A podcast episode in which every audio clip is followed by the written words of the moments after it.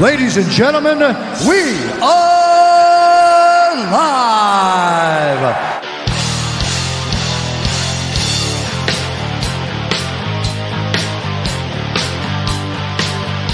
It's time! Dime, Soco Francis. ¿Qué lo que Ricky? Gracias por venir, viejito. No, no, ¿Cómo gracias. estaba a el tránsito? No, no, está, está chilling todavía. Tú sabes que ahora a las 5 que se pone picante. No, está todo el mundo viendo el juicio en televisión. Somos Eh, nosotros tres los únicos que no lo estamos No, viendo. yo venía viéndolo ahí. Está chicle eso. ¿Qué, qué tú piensas de eso? Yo siempre he visto que en las redes sociales tú has subido varios videos eh, que no tienen necesariamente que ver con la música, sino que tú has utilizado tu, tu, Sí. tu plataforma para proyectar inconformidades que hay con la sociedad dominicana o mundial. Dame tu opinión de eso, del juicio que está Loco, tú pasando. sabes, yo soy un, un producto de- del, del apoyo de la gente. Todo el que vive en entretenimiento eh, se debe a la gente y yo soy de la persona y el tipo de artista que creo que mi influencia tengo que usarla lo más positivo posible que yo pueda.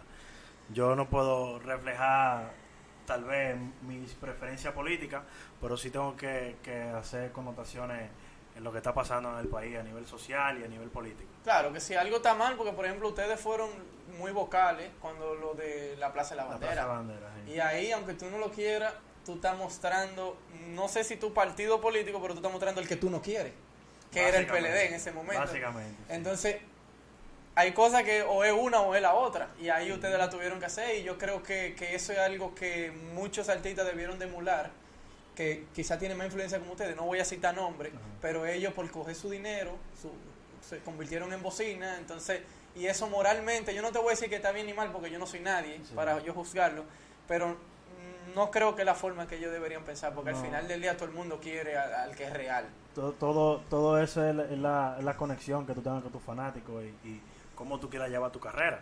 Tú sabes, no nada más yo como artista, sino también todo el que llega a ser influyente de alguna forma u otra. Eh, ¿Qué tan real y transparente tú quieres ser? Si tú quieres beneficiarte de tu influencia, bueno, ya tú, pero eso para mí afecta tu como qué tanto crea una persona en ti, o qué, qué- qué- qué tan verdadero tú seas. Cuando tú digas hay que hacer esto, tus fanáticos te van a quedar atrás de hacerlo, depende de qué tan real tú has sido con ellos en toda tu experiencia con cosas como esta. tus otros tres compañeros son piensan así como tú, hacen su video, porque el del único que yo soy amigo es, es de ti, de, de, de muchacho, yo no realmente no veo a los otros, pero ellos hacen lo mismo que tú, ustedes están en la misma página en cuanto a los temas sociales y, y, eh, ayudar al país con, con su, Tú con su sabes que plataforma. en, el- en el, en el grupo nosotros somos muy diferentes cada uno. Somos, Que ha sido parte del éxito, eso yo lo venía hablando. somos, somos muy diferentes cada uno. Tenemos eh, influencias musicales diferentes, creencias diferentes.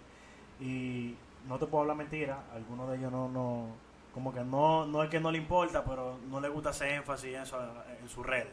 Sino prefieren Porque que... tienen mantenerse al margen, tienen miedo que... No, no, miedo no, que prefieren mantener todo eso más privado. Mm. Eh, a mí no, a mí no me da miedo, a mí no me da vergüenza eh, que se me cierren puertas. A. Si se cerraron esa puerta no iban a servir como No. quiera porque no, no están en tu no están en tu línea. ¿Tú me entiendes? Entonces, hemos tenido algunas conversaciones acerca de eso, pero gracias a Dios ellos siempre han aceptado como yo soy y nunca me, me, me han puesto de eh, frenillo ni nada que yo no pueda hacer lo que yo pienso creo. Y no nunca se te ha acercado alguien que no tenga que ver con la música, alguien ya de- del gobierno, como, como tratando de, de, de adquirirlo ustedes, como que viejo, si callamos los blanquitos, callamos un, un sector de la, de, lo- de la clase media Yo te alta. voy a explicar cómo pasó la cosa. Yo fui la primera vez, que- porque eso pasó, yo siempre hice así, pero, pero el boom fue con lo, con lo de la Plaza de la Bandera, como tú dijiste. Yo fui la primera vez, eh, porque eso empezó a armarlo una de las muchachas de Doctape, eh, Gladeline. Ella me escribió y me dijo, mira, que estamos armando esto en la Plaza de la Bandera, por lo que pasó. Y la primera vez que fui habían como ciento y pico de personas.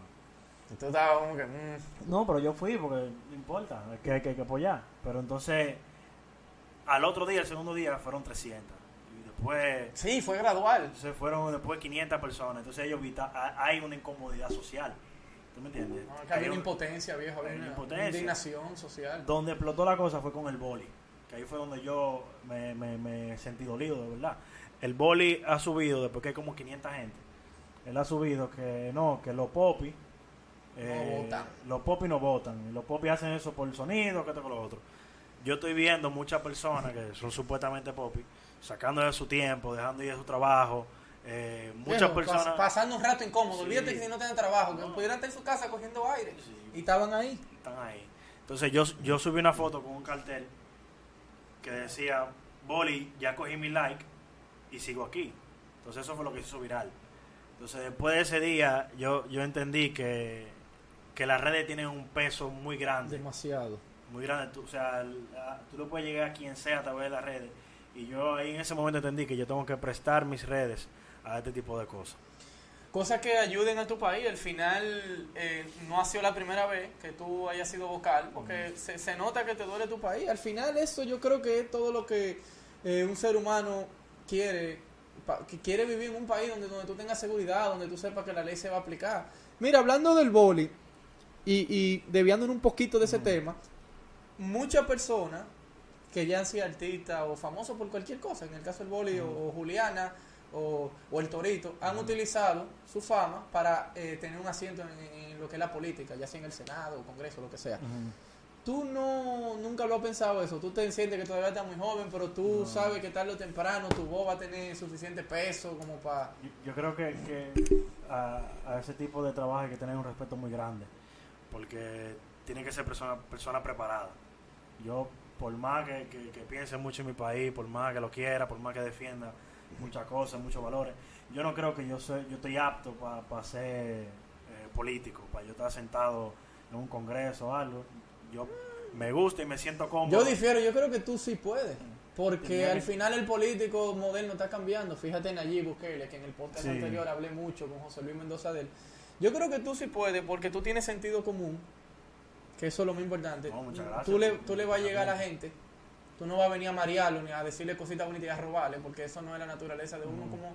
Igual yo, yo no, yo nunca quisiera estar en la política porque es que yo sé que voy a matarme en el Congreso. Cuando sale un disparate, cuando un tipo vote por una reforma que no le convenga al país, pero que le están dando dinero, yo voy a salir a decirlo, entonces voy a tener problemas. Entonces yo prefiero, yo. yo no su- yo si no hago nada político, yo mando mi fundazo por Twitter, la gente me conoce por eso, pero tengo amigos en, en todos los lados de la política y trato de, que eso es raro en mí, pero yo trato de, de, de mantenerme al margen, pero cuando algo está mal, yo lo, yo lo digo. Y lo señalo, yo soy así Y también. es que así uno no puede, uno- porque es que si caemos todos en la misma hipocresía, va, va a seguir peor el mundo. Mira ahora como, como lo de, yo no sé cómo, cómo ustedes se manejan con esto, lo que es políticamente correcto. Viejo, hay, hay veces que hay una cosa que, que tú sabes que es un abuso y nadie se atreve a decirlo porque va a quedar mal. O, o porque va a decir, viejo, mire, este tigre se está metiendo, por ponerte un ejemplo aéreo con los pájaros o con los travetis y nadie se atreve. Nadie se atreve a señalar. Entonces, yo soy de lo que pienso que, óyeme, tú tienes derecho a aceptar a quien tú quieras, o a no, quien tú, o a no querer a quien tú quieras. Ese es tu derecho. Mientras tú no le hagas daño al otro. La línea de respeto. Mientras tú tengas la línea de respeto no hay problema. Entonces, cuando, cuando tú ves eso, que hay gente que, que, que calla por lo políticamente correcto, ya para mí está mal. Y esa es mi opinión. Vamos con la música, viejo. Cuéntame desde el principio, ¿en qué momento tú dijiste, mira, estamos metidos? Con el de la cutilla, ahí fue que... Pero, ¿en qué momento tú dijiste, ok, e- es real? Loco, para que tú sepas, yo cuando, cuando empecé con el grupo yo tenía seis meses cantando. Yo no tenía mucho. Yo era novatico. No sabía lo que estaba haciendo. Eh, pasó el Telacutí y aún con el Telacutí sonando yo no me lo creía. Tú sabes, yo no me lo creía hasta que nosotros tuvimos nuestro primer concierto. Que yo pensaba que no iba a ir nadie. Y el sitio se llenó y apoyo masivo. Y, y ya tú sales a la calle y te piden fotos. Y ya tu mamá te dice, mira, que te vi en la televisión. Entonces ya ahí Una prima mía, ¿quiere? quiere? Sí, cuando tú ves gente en otros países que te escriben, y ahí tú, tú, tú dices, está funcionando la cosa. Ahí fue el momento que yo dejé mi trabajo. Y a meterte de lleno a la música. ¿Qué tan real es la frase que nadie profeta en su tierra? ¿Tú has sentido más apoyo fuera? Totalmente. Incre- Es increíble. que eso, es que aquí hay un problema muy grande que es que la personalidad está por encima de la música en este país. El ego, decir. No, no el ego, sino quién es el artista, eh, cuánto dinero tiene, Ah, eh, sí, eso es lo más importante. qué tan controversial es. Sí, Eh, el sonido. está muy por encima del, de- Del nivel. valor de la música, ¿te entiendes? O sea, aquí no se apoya, porque mira, eh, nosotros como comunidad tenemos que apoyar a tal artista porque en verdad se le ve talento. La gente Viejo, da un follow, no pesa. No pesa, da un share no no pesa, entiende. da un like no pesa. Pero esa es nuestra cultura y hay que aceptarla. Y, y uno como artista tiene que, tiene que aprender a, a manejarse con eso. Pero cuando, de la experiencia que yo he tenido personalmente, cuando uno se sube a una tarima en otro país, sin conocerte, Te tiemblan las rodillas, te han temblado. Al principio tú dices, al principio, si ya, ya, ya no. Eh. Es más, yo me pongo más nervioso con menos gente que con más gente. Cuando, cuando son, digo, Oh. party privado, de que 15 años, 30, 30 ¿Qué? personas, me pongo más nervioso ahí que cuando hay mucha gente. ¿Por Cuando, qué? Cuando hay mucha gente, tú no le ves la cara a la gente. Cuando tú ves que 10.000 gente, tú no, tú no le ves la cara a nadie. Hace Y, sentido. Ahora, cuando hay pila de gente, no importa, porque tú sabes, ah, este lado que me está voceando, pues entonces yo me concentro en escuchar este lado. Ya la gente lo sabe, ya el que más le vocee es el que Soco va a mirar Una para vez allá. miro para allá. Entonces, cuando están arriba en tarima, el show, ¿qué tan, qué tan, qué tanto es ensayado y qué tanto es fluido? Porque yo, he- yo lo he visto ya en dos bodas, en la de Daniel y en otra boda, y lo vi, ¿a quién fue que le abrieron? Pero lo vi por televisión. O sea, que- pero cuenta. Y yo veía la fluidez, yo veía que ustedes mismos se improvisaban el uno al otro, se hablaban en- entre versos. ¿Qué tan ensayado es? ¿Qué tan... Eso es que ya cuando tú tienes experiencia en tarima, ya que tú tienes, qué sé yo, yo tengo que, que haber cantado más de, de 150, 200 tarimas. Cuando estábamos pegados, eso era. Cuando estábamos pegados, ey, Sí, pero no, no, pues no, que tenemos un año de coronavirus que no hemos subido una tarima, ¿tú Ah, entiendes? ok, dilo Tenemos un así. año entero. Pero el año pasado, ponerlo así, eran 15 y 20 paris por mes, tú ¿sabes? Ya, ya tú sabes cuáles son los fallos de uno, cómo otro te puede ayudar a ti en algo, ¿tú entiendes? A mí me pasa mucho que cuando tenemos tiempo... ¿Le ha pasado eso Sí, tarima? sí. Que uno ha tenido que recoger al otro Claro, medio de- pila de veces. Mira, a mí me pasa que cuando tenemos mucho sin cantar una canción y la piden de repente, a mí se me olvidan las letras. ¿Y el, el cosita no lo No, usa? pero el, eso es monitores de oído, pero el, tape, el beat que yo, yo oigo, yo no oigo, me oigo yo cantando porque es en vivo. Ah, ok. Entonces, si estamos en una boda y nos piden eh, una canción. Fantasía que tuya, por ejemplo. Fantasía, la piden, 2017. hay que hacerlo. Eh, yo miro a Beto, ¿cómo que empieza? Sí, porque somos ustedes dos esas. Entonces, creo que lo que él de una vez empieza y ya, y nos ayuda. eh. Cuando el DJ tiene algún tipo de problema, es una seña, ya uno sabe. ¿Cómo? Cuando hay que cambiar una canción por otra. Pasa muy a menudo eso. Pila, pila, pila, loco, pila. Eso ya es- una comunicación por señas y, y uno se da cuenta cuando si otro se está quedando sin aire y hay que ayudar, hay que reforzar. Porque normalmente todos los artistas tienen doble voz. Sí, hasta triple. Y Nosotros, nosotros haciendo un grupo, lo que nosotros hacemos es que nos ayudamos entre nosotros mismos. Y no tenemos doble voz. Esa era, esa era una de las preguntas que te quería hacer. Por ejemplo, en Hakuna, cantan tres, no cuatro. Cantamos los cuatro. ¿Cantan los cuatro? Ah, pues hay uno que tiene un verso corto. Porque tengo mucho no la oigo, pero yo te iba a decir, hay canciones que, que no cantan los cuatro. Lo que pasa es que Beto y Liam, cuando estábamos empezando, tenían registros vocales muy parecidos. Entonces la gente confundía mucho a Beto y a Liam y no sabía cuál era cuál.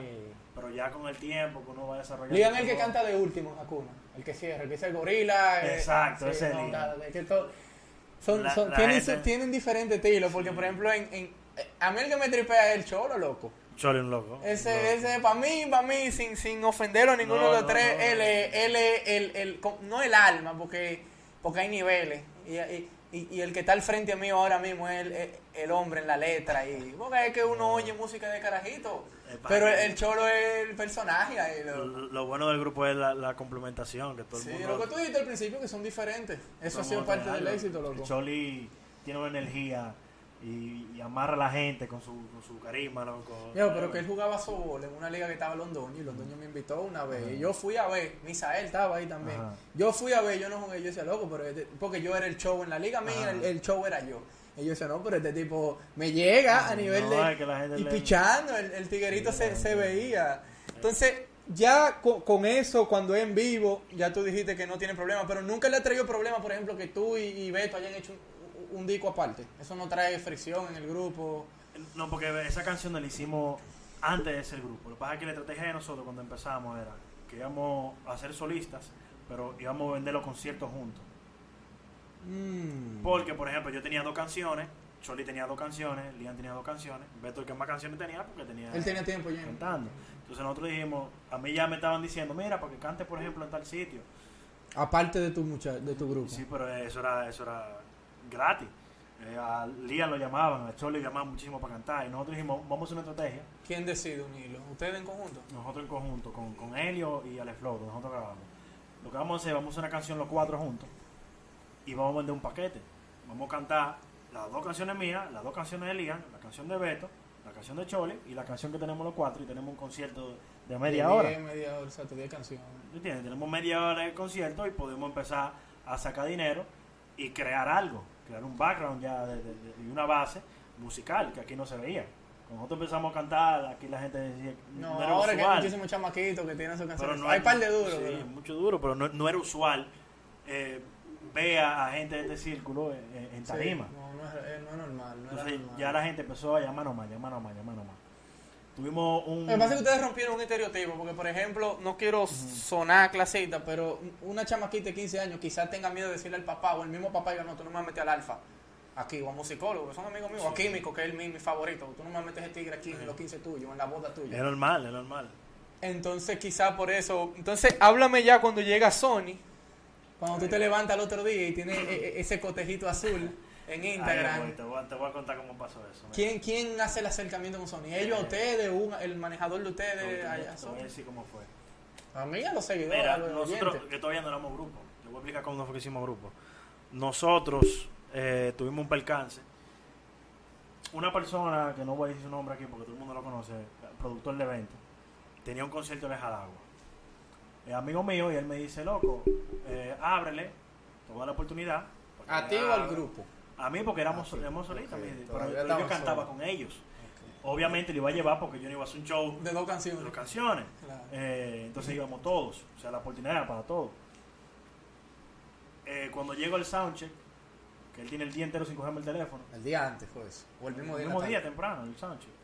Yo estaba ya emocionado, había durado tres días ensayando, preparándome para eso. Él nos dice ese mismo día, mira, en verdad, los patrocinadores no quieren que ustedes canten, no quieren que nadie abra. ¿Quién era el la atracción principal ese día? No, no. Yo voy Randy. Yo voy Randy. Los patrocinadores no quieren, no voy a decir la marca tampoco, porque eso no se hace. Eh, no quieren que ustedes presenten, no quieren que Además, ellos no me pagan para que tú lo menciones. Que aquí no se menciona marca. Entonces, eso me rompió el alma, loco. Entonces, ese día iba el que es manager de nosotros, tú lo conoces, el Neto Pelay. Claro.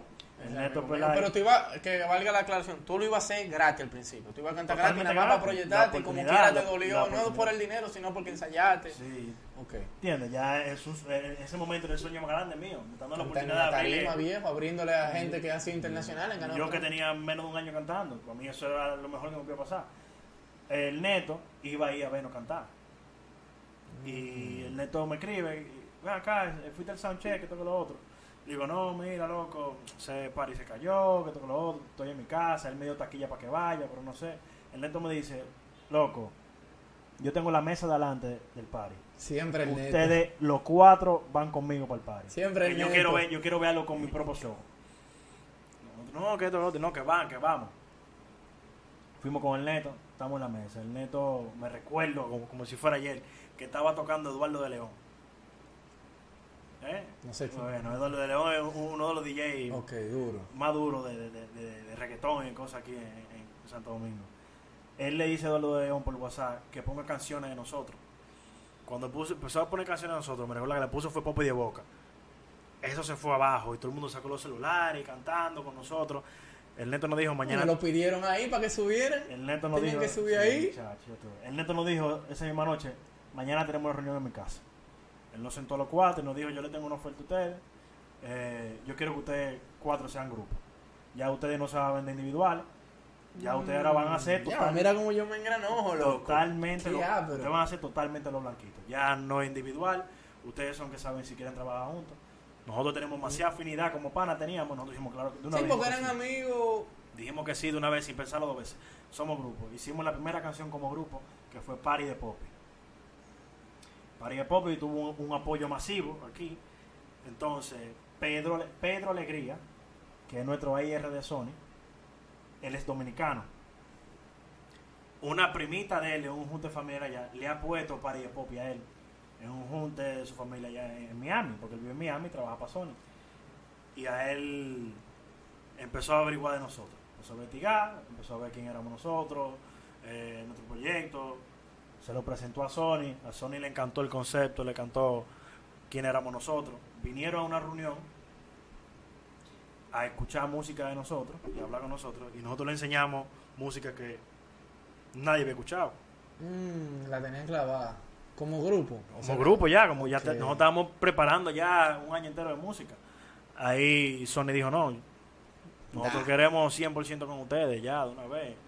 No, duramos tres meses en negociaciones y... ¿Quién negociaba el neto? El neto. Y claro, obviamente nos asesorábamos con abogados Claro. de propiedad intelectual Claro, porque claro.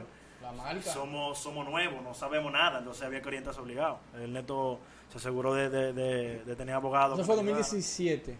Eso fue 2017, sí. 2017. 2017. Y ya entonces 2018, ya yo me acuerdo que ustedes llegaron y hasta, hasta el House, yo me acuerdo los peloteros lo conocían. Sí. Y yo, pero venga, ¿que ¿de dónde estos tigres Es que oyen yo eso? César Valdera, loco, porque la, la esposa de él le gustaba esa canción, que es el, el- el caballo del Licey. El picante era el, El picante, ya, se me fue, está en la romana ahora. Está jugando con los toros, el picante. Ese, ese otro que es eh, lo que es. Ellos que nos El empresario es, no es, él no es pelotero. Si tú te entras al Instagram de él, tú, ustedes mantienen contacto. Sí, sí. Él es empresario. Él no dice que es pelotero y él tiene esa mente así. Eso es bueno, loco, porque uno, uno tiene que aprender a, a- a- a financieramente manejarse, porque uno no sabe hasta cuándo el talento lo puede, lo puede ayudar. Sí, yo he visto muchos peloteros. Mira, Mike Tyson llegó hasta quebrado y se llegó a ganar 300 millones de dólares. Que el otro día se ganó un menudito ahí con Roy Jones, pero para tú explotar 300 millones de dólares, viejo, tú tienes que ser, tú tienes que ser muy, muy indisciplinado con el dinero. Muy disciplinado. ¿Con quién, ¿Con quién ustedes sueñan? O por lo menos tú, ¿con quién tú sueñas un featuring? Hay que, hay- tiene que hablarme de negocio y tiene que hablar o tiene que hablarme de gusto personal, porque por ejemplo, yo te puedo decir Ah, de personas negocio te conviene más con el que más... Exacto, que- No, porque yo tengo gente que, que, que me gusta, pero por ejemplo, yo te puedo decir de personas que yo colaboraría para que la escuche yo solo en mi casa. Que yo me, Nada más para llenarte a ti. llename a mí. ¿Quién? ¿Me entiendes? Dos personas. Residente o René, a él le gusta ligar René. René René. Pérez Joglar. O Arcángel. Arcángel. Pero, ¿cómo tú no, tú no le llegas al Arcángel? No Voy a tener que hablar con conocemos, Jay. Nos conocemos y él siempre. Voy a tener que hablar con. Jay. Se lo voy a mandar aquí mismo. Este mismo No, clip ese- se lo voy a mandar por Instagram así mismo. Tú- No, ese- oye, tú me, vas a, tú me vas a sacar esos 10 segundos. Sí. Que yo se lo voy a mandar a Jay. Pero ven acá. Yo, yo te voy a decir algo, porque es que me gusta tanto Arcángel. Yo cuando, Durísimo. cuando yo empecé a cantar, yo era muy inseguro. Sumamente inseguro de, de mi talento. Yo escuchaba algo y a los 10 minutos decía, diablo, no me gusta ya. ¿Me Ya. entiendes? Así, así. Entonces yo me ponía a ver entrevistas de Arcángel y la seguridad que ese tigre tenía en él. Y los de chamaquito él. tirando. Yo lo vi en la tiradera. Así fue que él empezó. No, que no le cogía eso a nadie. Yo dije, no, pero es que... Ahí yo aprendí que, que el, más duro soy yo y después de mí está todo el mundo. Aunque todo el mundo opine lo diferente, en mi cabeza tiene que estar siempre que yo soy el mejor. Esa es la mentalidad. Juan Soto lo dijo. el- Tú sabes, yo tuve pelota. Claro. Él dijo, yo no soy mejor que nadie, pero nadie mejor que yo. Y, a la- en Grande Liga no gustó eso. Y el Tigre es el mejor bateador. Entonces, Arcángel te lo entiendo, pero yo tengo cierto problema con Residente porque en alguna forma él se vende que es del pueblo, pero entonces apoya el socialismo. Y yo, yo soy antisocialismo, loco. Entonces, ahora, él ganó la canción de, ganó la canción del año, loco. Sí. Dura como siete minutos y es la vida de él. Y cuando tú te das cuenta por qué ese tigre viene de abajo, y yo no quiero, no quiero acusarlo, pero ese tipo de gente así tiene, tiene rencilla porque son de la gente que entiende que alguien es rico porque él es pobre, que no necesariamente es así. Sí, en países corruptos, hay muchas, aquí a, mu- a muchas personas le quitan muchos muchos beneficios que le tocan, pero no necesariamente es así, porque Él, él es muy agresivo políticamente. él es- él yo diría que demasiado. Muy agresivo políticamente. Eh, Pero, Entonces, pero a ellos se le debe el, el- el lío que le hicieron a Rosselló en Puerto Rico. Yo nací en Puerto Rico. Y, y yo voy mucho a Puerto Sí. Rico y, mi- y tengo familia y mi mamá de el hecho está ahí Bad ahora. Bunny, el mismo de Yankee. Eran tres, eran residentes, Bad Bunny y el otro no sé quién era, que andaban con la máscara en los líos. ¿Quién era el otro? ¿No te acuerdas? Eran tres tipos, influ- es Ricky Martin. Y Enrique Martin. Oye, oye, qué tripleta. Oye, qué chulo lo que esa gente hicieron en Puerto Rico. Eh, nosotros trabajamos con, con una compañía de, de- de marketing publicitaria que se llama Buenas Vibras. Buenísima. Ellos trabajan con Bad Bunny, trabajan con Mike Tower. Eso es de Medina. Sí, Sí, amigo mío, él. Encuentros casuales. sí. Duro, bueno. Sí, él trabaja junto a su tigre. Ok, eh, una, una de las reuniones, él, ya nos quedamos hablando, él nos, nos cuenta de, de, de una estrategia que ellos hicieron de, de- para protestar, que era la protesta como que perreando. En vez de hacer protestas Mm. violentas y hacer protestas, eh, eh, tú sabes, que puedan poner en peligro personas o- Claro, o, claro. o vandalismo, O incitando Lo- la violencia. los puertorriqueños lo que hicieron fue todo el mundo con Kitty Pop a la calle a perrear. Llenaron toda la calle de Puerto Rico y todo el mundo perreando. Y todo el mundo con música. Protestaron de una manera pacífica que la gente iba a salir a protestar, pero el mensaje final, todo el mundo sabía lo que era. ¿Me entiendes? Como los cacerolazos.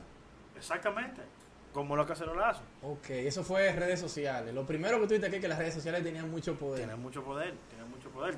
Todo lo que está pasando hoy en día es gracias a las redes sociales. Sí, yo, yo, yo soy de los que entiendo que, que las redes sociales, si no son el presente, porque ya lo son, si no lo son todavía, si la gente todavía ve, oye radio, ve televisión local, está muy cerca ya de, de, de, de controlar el mundo. Porque es que, viejo, ese lío de, de Puerto Rico fue un, screenshot en WhatsApp, que él le dijo que se curó de los maricones.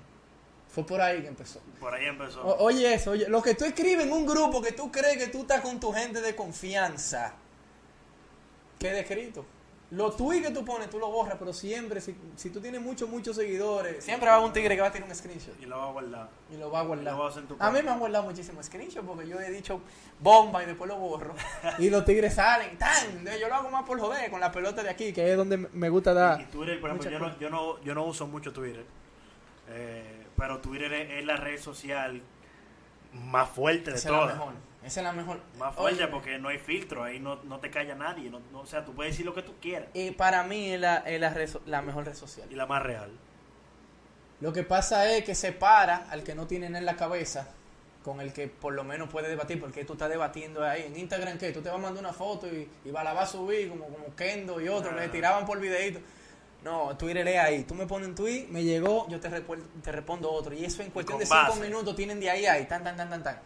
Entonces, por eso es que me gusta muchísimo Twitter. Y yo sigo muchísimas cuentas de ciencia y de música y de, de- de política. No sigo tantas, pero sí de noticias. Y, Claro, cada red social hay que saber usar porque Instagram, loco, eso, eh, el Instagram es para mandarle un DM a una jeva. Yo, yo por Instagram, si no fuera por Instagram, yo no sé qué yo hiciera porque yo tengo mucho tiempo ya que no salgo. Loco, yo siempre lo he dicho, y en toda la entrevista siempre lo digo.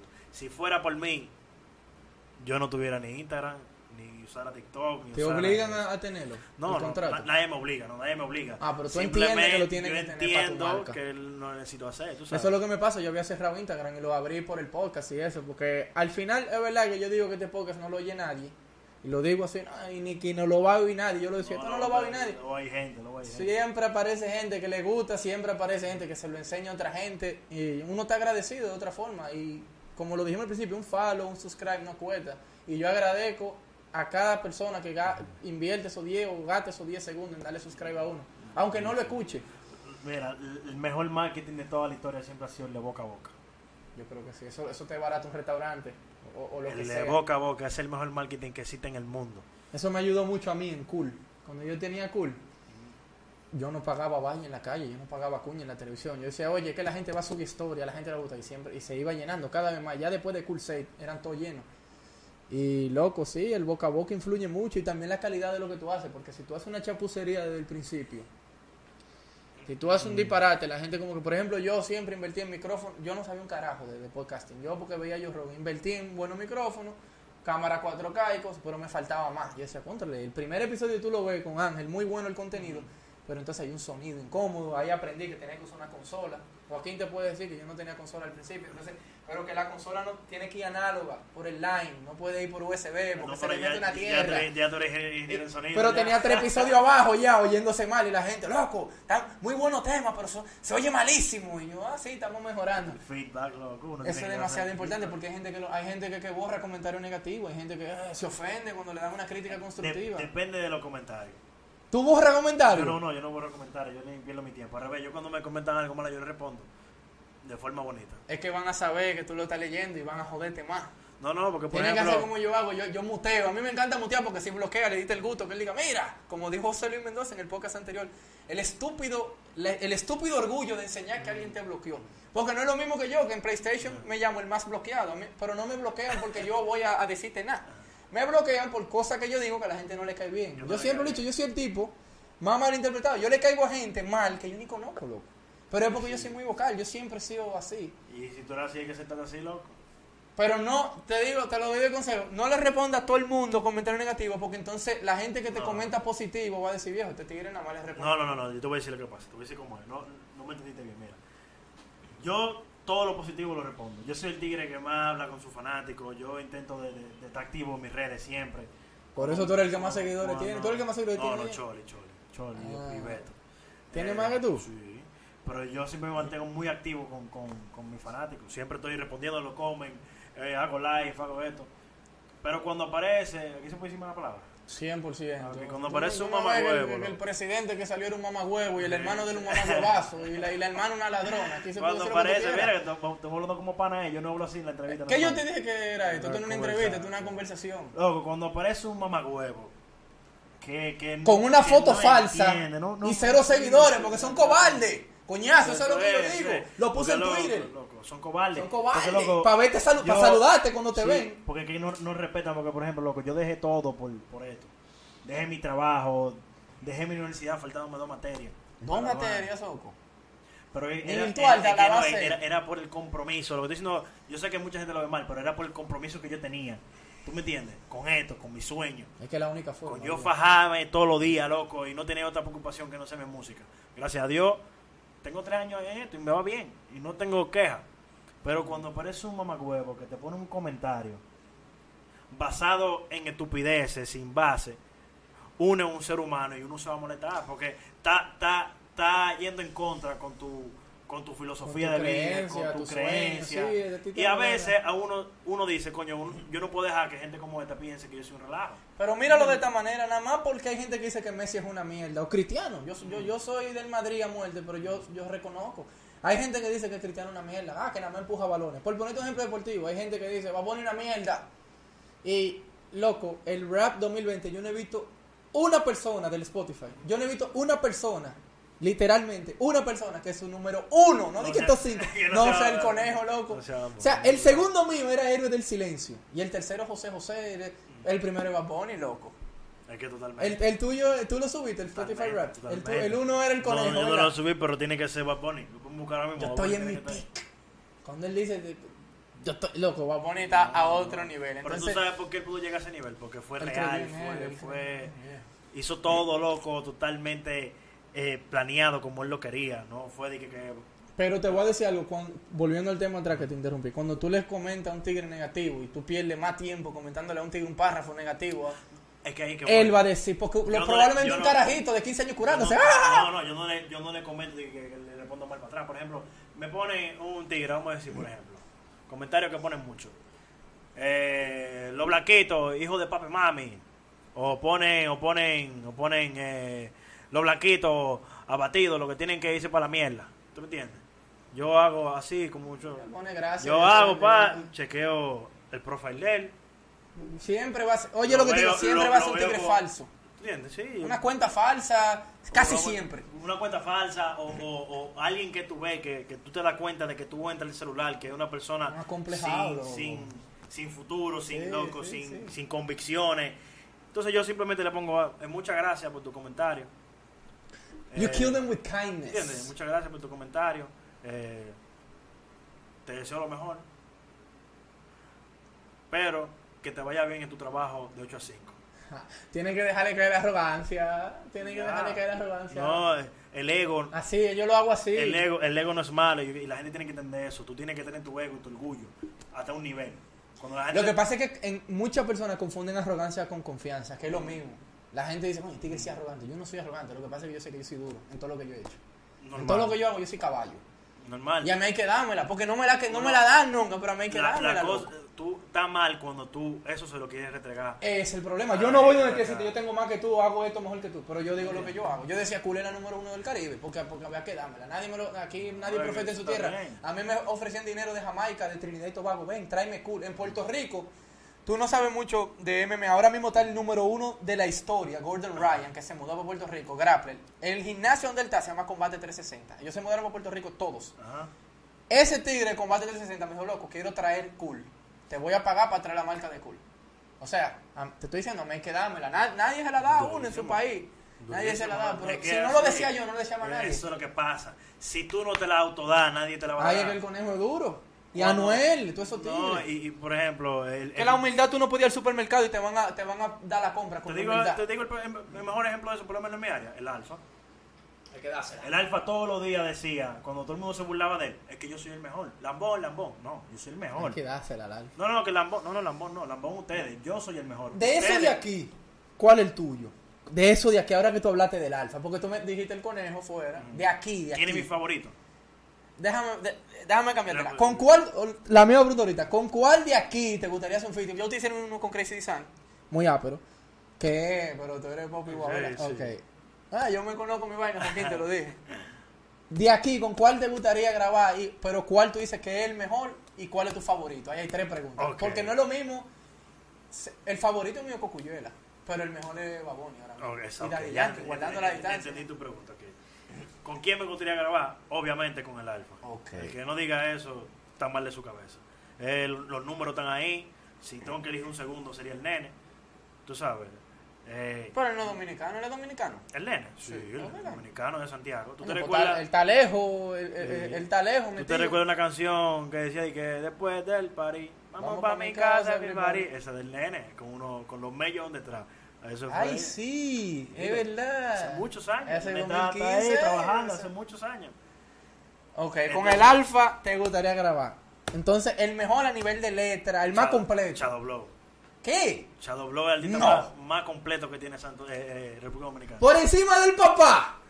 Por encima- completo, completo. ¿Por qué? Porque compone, escribe, canta. Compone, canta, escribe, produce, rapea. ¿Cuál es la diferencia entre componer y producir? Ok, No, no- componer es no sé, es- no sé. es letra, Ah, escribir. composición de letra. Ok. Y producir es hacer los beat. beats. Ok. Entonces, él produce, compone, canta, rapea, se monta en un dembow como se monta en un R&B. No, y le- exacto, le canta a las mujeres Sí. romántico, pero agarra en por tu casa rima y rompe. Una vez donde sea, él, Sí. él no- wow, y él- él, él- él no suena tanto como los otros, por lo menos para mí. Porque no es controversial como todos los otros. Es un tigre que, que- que es reservado con su trabajo, pero trabaja muy bien. Mm. Es un genio musical. Hemos tenido oportunidad de, de- de compartir en estudio con él y hicimos algo. Como tú dices, compartir en estudio es un featuring, graba un featuring. Eh, grabar featuring y trabajar más cosas, tú sabes. No Ok. siempre haces una canción para uno, pero uno comparte mucho. Eh, con el mismo lápiz nosotros trabajamos. Entonces, mío, amigo mío, pero es cogidito, está vamos, vamos, a salir un álbum de él que se llama Cabaret 90. Eh, ¿Van a salir? sí. Ok, ¿cuándo sale eso? ¿El año que viene? Cuando él quiera sacar su álbum. Él. Él, no- él no- él nos llamó. dijo- Oigan, quiero grabar con los blanquitos. Sí. Le dio su jaque, su abrigo de hoyo. Nos fuimos a su estudio, eh, conversamos como tres horas con él, una clase nos dio. Durísimo, durísimo. O sea, Ese tú tipo puedes de- hablar con... Ese tipo de clase aparte. Él tiene el No, género no, entero en contra de él. Y lo, ami- lo de él, lo químico, Mira, lo lo, que, él a, a nosotros muchísimas personas nos han llamado. Te faltó una de las preguntas. ¿A cuál me Tu faltó? favorito de aquí. Mi favorito de aquí. Pues tú dijiste el más completo Shadow Blow, con el que, te gustaría grabar el alfa, pero el, el favorito, tú sabes que uno tiene su, su sentimental. Loco. El que más te gusta Mi escuchar. favorito es, es amigo mío, y te lo juro. Kenzel Music. ¿No sabes quién es? No. Bueno, tú, tú vas a saber quién es Kenzel en un, un año o dos años. O sea, se va a meter. No, él, él- él es muy conocido ya a nivel nacional, pero tiene un talento y una, y una hambre, loco. Es muy importante Sí. tener ese, ese drive de tú levantarte. No, no, no, esa, esa hambre no la tiene quien sea, loco. Y eso, eso fue una, Mm. uno de los problemas de nosotros, es que nosotros no entendíamos esa hambre. No la tenían, literalmente.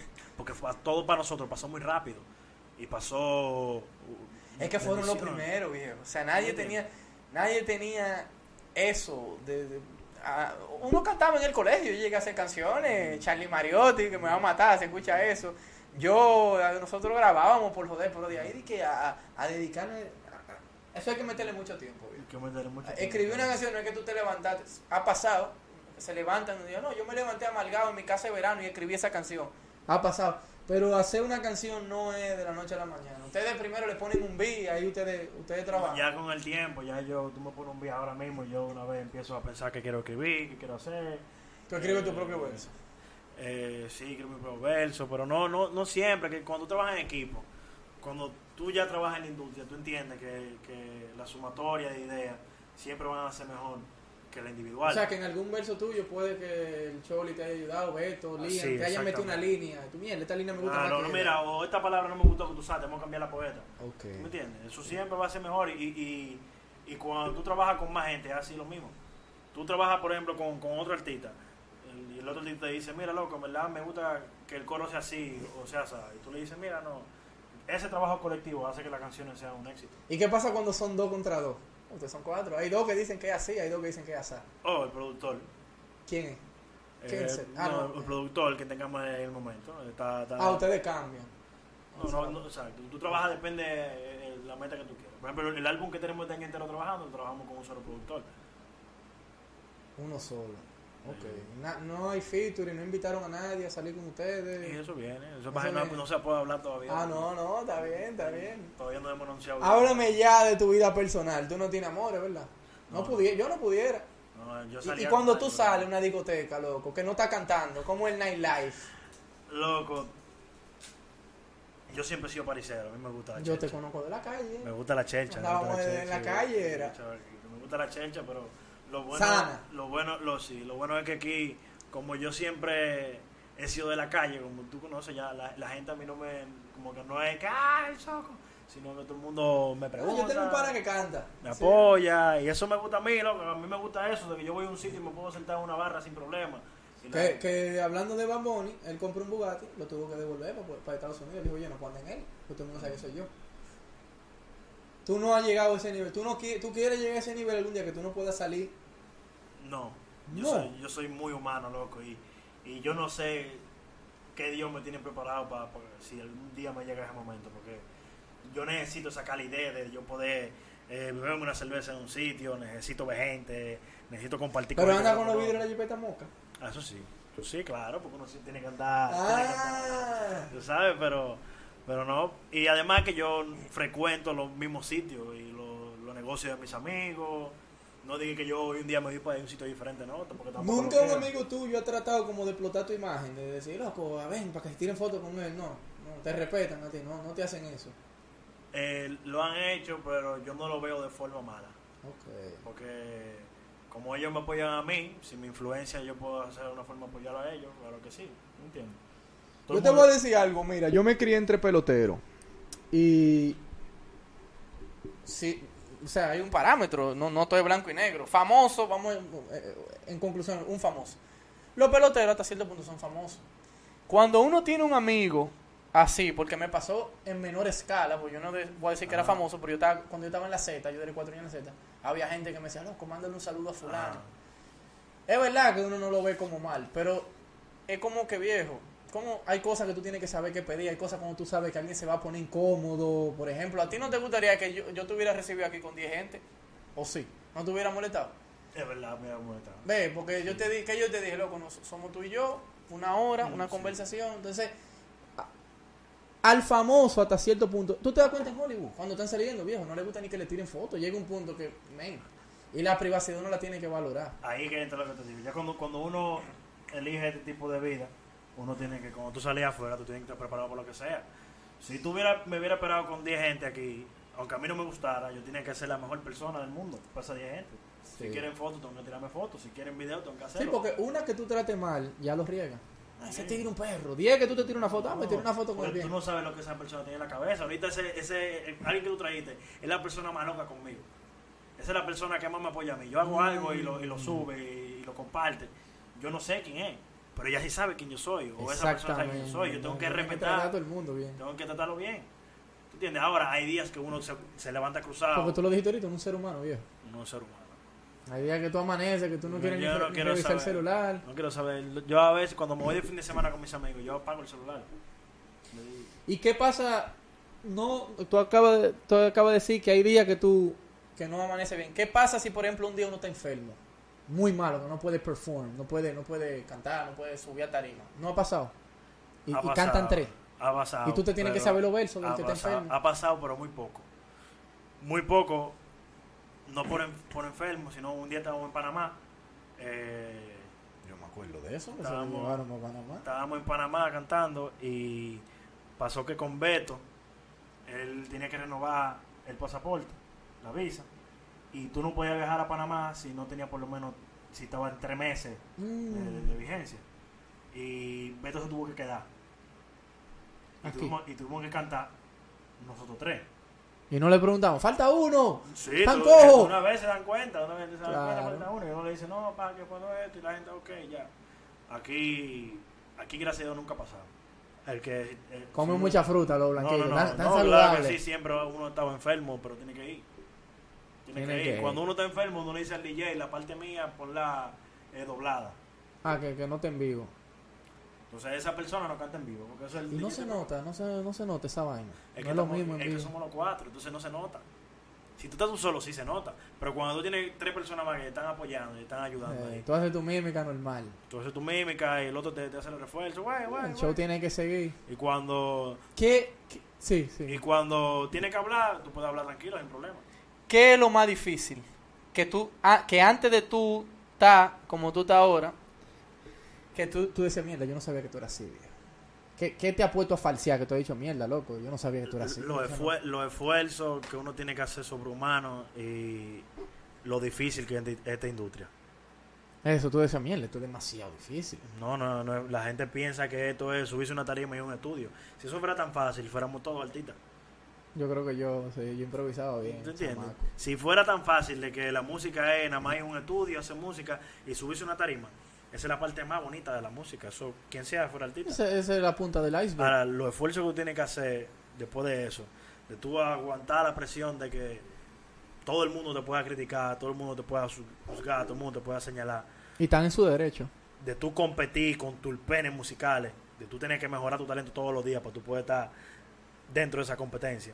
Porque, por ejemplo, aquí hay cierta competencia, pero cuando tú sales afuera, que tú te vas a Panamá, te vas a Guatemala, te vas a todos los países de Centroamérica, te vas para México, tú estás compitiendo con los grandes. Estás compitiendo ahí con Osuna, con, con Bad Bunny, con los artistas locales de allá. Manuel, todos los locales de allá, exacto. Entonces tú, tu música, con, mientras va pasando el tiempo, tú tienes que fajarte todos los días, ser mejor, para que cada vez que tú saques una canción pueda penetrar esos mercados más.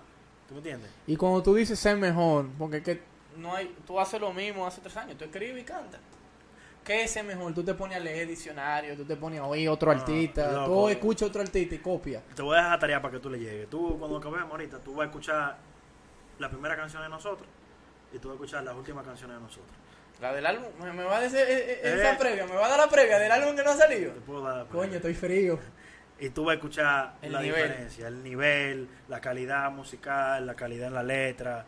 Y no hace yo por, por dinero, porque Cuesta dinero grabar un tema. cuesta más dinero, es la verdad.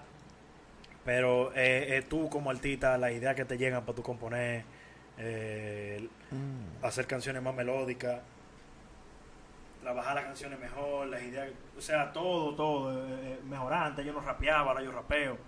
Yo toda la noche en mi casa, eh, déjame rapear, rapear, rapear, rapear, escribir, Una rapear. disciplina. como un trabajo, tu Una disciplina. Todos los días yo hice un estudio ahora en, en cuarentena, hice un estudio en mi casa. Me aprendí a grabar yo mismo. Qué. Yo toda la noche te acostado, me pongo un beat, déjame qué yo puedo hacer aquí, aunque no lo use. Aunque no lo uses, eso Pues te yo- desarrolla el cerebro. Yo lo que hago es, por ejemplo, eh, está funcionando tal canción de, de tal artista. Ok, déjame analizar esa canción. Ok, en esa canción él le hace una alta, le hace una baja, eh, usa mucha melodía, eh, le hace tal cosa. Entonces yo me pongo en mi estudio, déjame hacer un tema así. Y no lo tira, nada más lo tiene para ti. Eso se queda en tu psiqui, loco. Eso, eso es muscle memory, como los peloteros cuando le enseñan a batear. 100%, sí. Montar Ya- bicicleta. Ya cuando yo vaya a un estudio con otro artista, ya mi cabeza funciona de una manera y voy a hacer algo mejor que lo que siempre he hecho. que improvisar y práctica. O sea, Hay que tener ese don, porque vamos a estar claros. claro, no es que tú vas a agarrar cualquiera en la calle y te improvisar, pero eso se va practicando y la rima y la vaina. Entonces, Eh, te iba a preguntar sobre, te pregunté lo más difícil. Ahora, ¿qué tu momento favorito? Tú dices, mierda, esto es lo que yo quería. En tarima. Loco. O grabando un video, porque yo grabo un video de chulo. Es. Ustedes estaban de ahí la- con uno de mis ídolos, el doctor Fadul. Estaban de ahí ahí con él. Loco, la tarima eh, es uno de los senti- mejores sentimientos que hay. Nosotros hicimos un concierto en octubre en el Teo Cruz. eh, y eso fue loco. Yo hasta lloré en la tarima, porque lo que tú sientes, loco, es tu sueño casi palpable. ¿Te entiendes? Estás viendo miles de personas cantando lo que tú, Lo que tú creas. lo que tú creaste. O sea, tu bebé, todo el mundo voceándote. ¿Te entiendes? Eh, tú puedes ser influyente en la vida de alguien. Tú ves que alguien te ve más grande de lo que tú mismo te ves. Cuando, Claro. cuando yo veo un fanático o una fanática que me dice, loco, tú eres eso el es lo más mejor, bonito. Eso. tú me inspiras, tú, tú, cuando tú hablas de tal cosa, me sacó de un problema. Eso a ti te llena de un orgullo personal. Que tú dices, no, gracias a Dios estoy haciendo la cosa en el camino que tengo que hacerla.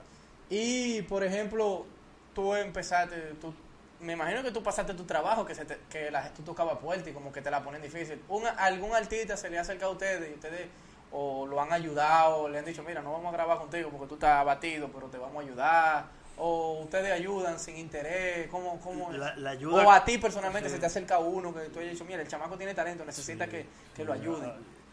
Sabes que uno todavía no es tan grande, pero uno tiene mucha influencia dentro de la industria y conoce gente y puede ayudar.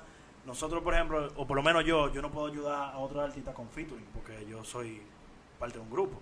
Pero ¿qué yo sí hago? Yo voy con ellos al estudio, lo que yo he aprendido, intento enseñarlo. eh, le digo a ellos, mira, tienen que hacerlo de esta manera. Si vas a firmar con una diquera, hazlo de esta manera. Damos consejos. no te engañen. Uno son, de los, son, son, tu- ¿sabes- son tu amigo. ¿Tú sabes quién es Milo? Milo. Milo K. El literal vieja. Sale todos los días. Ese es el ricochito, que es amigo mío. Pero el, el ricochito está es el featuring. La canción original es de, de, Oh, no de sabía. Milo K. Milo eh, K. Bendita risa. Bendita risa. Bueno, él es. Se llama así. Sí, él es un artista que está. está Y duro. más, uf, uf, está matando la liga ahora mismo. Y él era incógnito. Él hizo una canción eh, y él no sacó su cara ni su nombre. Él la sacó incógnito. Porque Nosotros- tenía miedo de no... No quería que nadie supiera quién era. Y nosotros lo agarramos y le dijimos, oye, tú vas a ser ahora. Y le hicimos el remix de una de las canciones de él, que era Para y Playa. Y, ¿Esa es la de Fadul? y él, no, es la, la de Fadul del Coribri con, con, con, con, con Mozart. Eh, y ahí el chamaquito loco empezó a, a, a- a seguir su sueño y hoy en día es el final. Ya tú sabes. Ok, entonces artista de fuera, ya tú me dijiste de, de Boricua, lo de aquí, artista de fuera y género que tú escuches que no sea el que tú cantes, un género que te diga, loco, qué sé yo, me gusta hoy el rock, Maná, por ejemplo. Yo soy muy rockero. eh, Sí, muy rockero. coño, te entraste a mis aguas ahora. mi influ- a mí me gusta mucho el R&B y, y el rock latino. Ok, tú eres de los héroes, de mi Cerati, banda, mi, Stereo. mi banda favorita de todos los tiempos es Jarabe de Palo. Wow, se murió el... el- cantante, el el vocalista. El Jarabe de Palo es mi banda favorita de todos los tiempos. Eh, me gusta mucho el rap español, Rafael Echowski. Eh, escucho mucho eh, mucho rap americano, J. Cole. J. Cole, durísimo. Ah, tú tienes, tú tienes un güey, tú tienes el güey de J. Cole. J. ¿verdad? Cole. Sí. Escucho mucho J. Cole. Eminem el mío. Mucho J. Cole, escuchaba mucho Eminem con el chamaquito. Michael Jackson. Duro, genio. O sea, Genio. Mis influencias son muy raras. Eso, eso, eso te iba a decir, como que tú tienes, si tú tienes un gusto diverso, tú te das cuenta, porque los genios de ahora son los que tienen influencia rara. ¿Tú sabes para mí que es un genio, loco? De Weekend. Un maldito Viejo. genio. Y Bruno Mars, a Bruno Mars hay que cargarle los bultos, loco. Maldito. Y hay otro que quizás, bueno, tú lo tienes que conocer, Childish Gambino, que ahora Ah. se llama Danny Glover. Bueno, él se llamaba Danny Glover. Que actor también. Donald Glover, exacto. Pero él es cantante antes que actor. Mm. Ese tigre es un genio, loco. Cuando tú lo, y cuando tú entre, el mismo Post Malone que estábamos hablando antes de empezar el podcast, que yo creía que era un idiota, loco, y yo he escuchado a Post Malone, esos tigres tienen otra cosa en la cabeza y como tú escuchan género que no tienen nada que ver con lo que Y lo aplican, aplican a esos géneros, a su música. ¿Cómo tú explicas, por ejemplo, a Michael Jackson? Porque el otro día Nico, Nico Clínico, Ajá. hizo uno, un, el tema de, de Smooth Criminal, lo hizo como de emboba, perísimo. ¿Cómo ustedes aplican, por ejemplo, tú aplicas a Michael Jackson en tu música? ¿Cómo yo lo aplicaría? ¿Cómo tú lo aplicarías si no lo has hecho todavía? Los, los tonos. Los tonos. Los tonos que, que él usaba, los instrumentos. Su, su- ¿Qué, qué es su instrumento? ¿Sintetizador? Él usaba mucho. Mucho bajo, bassline, pam, pam. No, pero por ejemplo tú tienes que ver los conciertos. Te das cuenta del teclado, Teclado. te das cuenta de la guitarra, que tanto lo usa en su música. Que la música de ese tiempo es muy diferente a la de ahora. Pero si tú te basas en muchas de las cosas que él hacía, entonces tú puedes replicarlo y, y- y usarlo en tu música. ¿Me entiendes? Esa dirección que él tenía. eh, o sea, él era perfeccionista. No, ese tipo, sí, 100%. Hoy en día no es así. Hoy en día un artista va a un productor, el productor te hace el beat y tú cantas. ¿no? ¿Te gusta así o te gusta No, más no, como la época a, de a antes? Mí, a mí me gusta participar. Yo porque no sé producir, pues si yo produciera no, nunca buscara un productor. Eh, pero a mí me gusta ser, te- ser parte de la producción. Mientras él está produciendo, yo decir, mira, me gustaría que hagamos esto, un sonido así, un un, un toque de piano al beat. Vamos a buscar una guitarra de verdad para que eso suene Eso te iba, esa era mi próxima pregunta. Eh, tú hablas, ok, ustedes son, vamos a decir, rap, dominican, dembow, lo que sea. ¿Tú nunca se le ha cruzado por la mente a ustedes hacer un featuring, por ponerte un ejemplo, con, con Tony Almo, que es uno de, mi, de mis ídolos musicales dominicanos? Ese tipo para mí, si viviera en otro país, viviera, tuviera un estilo de vida que él se merece, pero como aquí el rock nunca, como que llegó a despegar como merecía. ¿Ustedes nunca han pensado hacer un featuring con alguien que no tenga nada que ver con la música de ustedes? Claro que sí, pues yo te voy a decir el problema. Eh, a los otros géneros hay que respetarlo. Entonces, si uno todavía no tiene la preparación y, y- y la capacidad de poder crear algo innovador y bueno, porque no es tan fácil yo decirte de que ah, voy, a poner a Tony un, un rock o un dembow. No, eso no es innovar. Innovar sería entre los dos sentarnos, pensar cómo podemos innovar y Un mezclar lo- medio, un lo de nosotros con lo de él. Y yo creo que todavía nosotros no tenemos la capacidad musical, tengo que admitir, porque yo tengo tres años cantando, para yo sentarme en un estudio y decirle a Tony Allen, que tiene todos los años del mundo haciendo 40. rock, ¿tú me entiendes? Para mí sería una falta de respeto. Yo dije, ah, no, ven Ah, pues tú te mantienes humilde hasta cierto punto. si no, pero si no falta de respeto, yo decirle a él, ven a hacer, o, o- o a Celio Vargas, ven, que te voy a montar en un dembow. Ok. Porque sí, esa persona ya no, esa persona no buscan eso, porque si no Sergio Vargas y todo, y todo ellos hubieran hecho eh, Dembow hace rato. Ellos le tienen un respeto muy grande a su género. Y para tú poder lograr algo con ellos, tú tienes que tener ese mismo respeto hacia lo que ellos hacen. Que yo te voy a decir algo, yo soy débil, a mí me encanta el merengue, loco. Yo soy débil con el merengue, a mí me encanta un Eh, merengue. A mí me duele que, que- que el merengue no le han buscado la vuelta para... Yo creo que tiene mucho que ver con la época que se está viviendo, eh, la educación. Manicruz está haciendo un trabajo increíble. Manicruz, sí. Yo me lo encontré a él una vez en la zona y el, el, el, el, el Gabriel hacía buen merengue. Lo sigue haciendo. El álbum del fue, fue o sea, a nivel... Tú escuchas a otros artistas que están a tu nivel, tú lo escuchas. Tú, por ejemplo, Gabriel para mí está a tu nivel porque yo tú lo escu- escuchas todos. Yo escucho todo lo que me llega a mi celular, yo lo escucho. Ok. Porque uno aprende lo que lo que todo, lo que sí. tú puedes decir que, que no tenga la misma oportunidad que yo, que esté más bajo que yo, lo que esté más alto que yo, lo que esté a, mi- a mi nivel, porque que yo vivo de esto. El que, el que vive de la pelota tiene que chequear los números de todo el mundo. El Y que- tiene que ver pitcher, para ver cómo el que le va a que- batear, tiene que el- ver. ¿Tú crees que LeBron James no se siente en su casa a ver los números de todos los otros jugadores? LeBron cuando no está jugando está viendo un juego de NBA. Él lo vive. Es que la única... Óyeme, hay más personas en el mundo que miden 6'8 y pesan doch- 280 libras como LeBron James.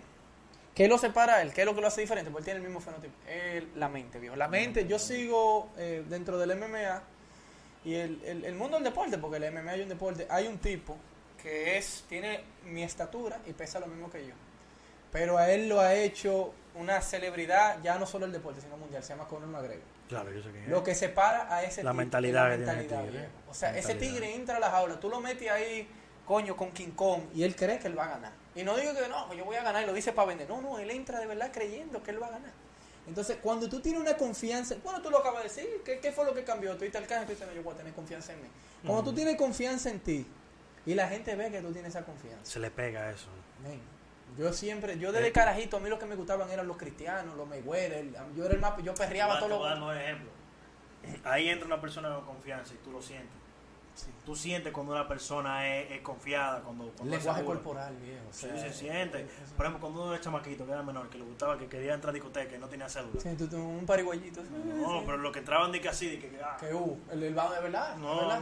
no le pedían nada. Viejo, a mí me pasó eso en Las Vegas. Yo andaba, yo andaba en alta. Yo fui a ver a McGregor con Khabib. Yo andaba en alta. Yo estaba loco. Yo hice sí, la gente de McGregor me dio la boleta. Khabib fue el que se le murió el papá. En la, Sí, Khabib lo holcó. El McGregor perdió esa pelea. De hecho, la, la última que él, que, él, que él perdió, porque él volvió a ganar a Cerrone. Yo andaba, yo entré fue la, que le ganó como en 30 segundos, así. A Cerrone, sí. Cerrone es socio mío. Bueno, él es, él es mi jefe. No puedo decir otra cosa porque yo trabajo en Fusion. Entonces Fusion y eh, representa mucho atleta UFC. Él es socio de Fusion haciendo eventos. Él va a empezar su propia promotora porque él es muy carismático. Él se va a retirar y él va a empezar su propia promotora. Entonces yo andaba en Las Vegas, loco, que yo decía, loco, pero yo soy Ricky Ravelo. A la gente de me da la boleta. Yo jalaba a las mujeres. Yo fui un pulpar, yo jalé una jeva. Yo, eh, ¿qué es lo que? Y andaba con ella y después hay una que hay un video que, ella misma se grabó porque yo le vendí una movie. ¿Sabes qué? Que habla mentira. Yo le vendí una movie que, uh, uh, no la quise llevar a la pelea después. Pero era confianza, loco, en conclusión. Y, y- el mismo Juan Soto, tú te das cuenta cuando el pitcher falla un picheo que él hace, él baja y hace así, lo mira, y dice, te cogí, tú estás cogido ya. Tú te intimidas. McGregor, ga- McGregor gana la pelea antes de entrar ahí. Te me tuve una historia mía rápida. Sí, porque ya no dio un, loco, no dio una hora. Eh, yo fui a trabajar para No mí. dio una hora. Yo creía que no íbamos a fluir tanto y mira, no dio una hora, Yo loco. iba, yo iba a- fui a trabajar para Miami con Mafio, un productor de allá. Eh, me invitó a trabajar en una sesión y con el simple hecho de tú entrar y tú entrar con actitud, otra persona que son de renombre te miran y te preguntan quién tú eres y dónde tú eres y qué tú haces. Y que no confundamos a ser arrogante con ser confiado, que lo estábamos hablando. Porque no es lo mismo que tú llegues y no saludes. Eh, como que tú eres No. tú. No. No es lo mismo, no es lo mismo que tú llegues, hey, ¿cómo tú estás, viejo? Lo mira a los ojos, entre show y, y sigue haciendo lo que tú estás haciendo. Que tú llegas, hey, loco, eh, ¿cómo tú estás? Tú te das cuenta, es el lenguaje corporal y esa vaina te se estudia, men. No, no, eso es, eso, es un trabajo ¿Y mental. qué pasó? Que cuando fuiste a Miami a trabajar, entonces entraste con tu confianza y había gente de renombre ahí y preguntaron. Claro, y quién tú eres, y se siente, y se siente interesado, como que, ah, no. Y cuando tú le dices algo, mira, me gusta más esto, sin conocerte, te toman la palabra, porque tú estás actuando con actitud, no es de que, ah, no, es que no, es que tú hablas con actitud, con certeza, lo que tú quieres, lo que tú piensas, y cuando tú eres así, la gente te hace más caso. Ok, entonces ya para acabar, coño, fluimos bien, loco. Eso es lo que pasa cuando uno es amigo. Uno tiene, uno tiene con qué hablar. Ya para acabar, una pregunta. ¿Con cuál es el que tú mejor te llevas de los muchachos? Ah, Yo no te voy a tirar un gancho. Yo te, voy a tirar- te iba a tirar uno más gancho, pero ¿con cuál es que, con cuál es que tú dices? Ok. mira, son relaciones diferentes. Ok, con uno tú te llevas mejor para temas de No, porque mujeres, con otro para temas no, de música. Beto y yo, Beto y yo somos mejor amigos desde que yo soy chamaquito, desde antes del cantar. Desde- tengo como 13 años. ¿Entiendes? Obviamente Sí, lo conozco más él, lo, lo conozco más él, pero yo tengo mucha afinidad con Liam. ¿Entiendes? Ese es el único que yo no conozco. Porque yo me identifico con Liam y, y yo, y yo me veo a mí mismo en él hace muchos años. ¿Entiendes? O sea que, que tú, ya tú avanzaste. Ya, Más- tú, ya tú avanzaste. En niveles de madurez, yo como Y, que... y el chole es como el hijo de ustedes. Ese es como la- somos- ese- ese es la- ese- mi hijo, yo lo digo siempre que ese es mi hijo, Levántate, coño. Oye, hay que estarlo empujando. Él, él, él tiene amores con, con, con una primita mía, creo. Sí, ¿Cómo- cómo que se llama esa chamaquita? Ella es la hermana No, de Daniela. No, pues, si no, me- No, porque yo no me sé el nombre. Ella es prima hermana mía. Ella es prima hermana mía, pero yo no me sé el nombre. Ella es hija de mi tía, tía, loco. esa Sí, no, viejo. Gracias por venir, loco. Yo No, espero que a el año que viene hagamos el round 2 No, cuando tú quieras. y que en su momento vengan toditos y se sienten ahí en el No, efecto la, Ricky, semana, la semana que viene te mando ya Choli. para Te- acá. ah, mándalo la semana que viene. Estoy lleno la semana que viene porque yo dependo de ese que está ahí sentado. Y si ese, si ese dice que no se puede, no se puede. Pero vamos, vamos a coordinar. Yo lo voy a subir hoy, en la noche, esto, pues yo lo subo, no es, esto no en vivo, yo digo estamos en vivo y el podcast dice el intro, we are live, no estamos en vivo nada. Pero eh, yo no edito, lo que sale aquí fue como yo lo dije, como lo dije y cuando lo dije y como sea.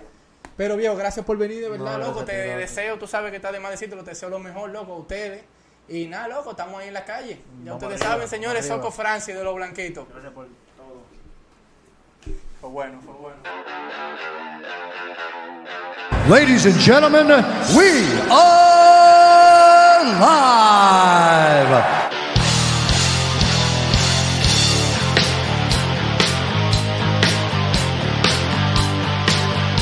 It's time!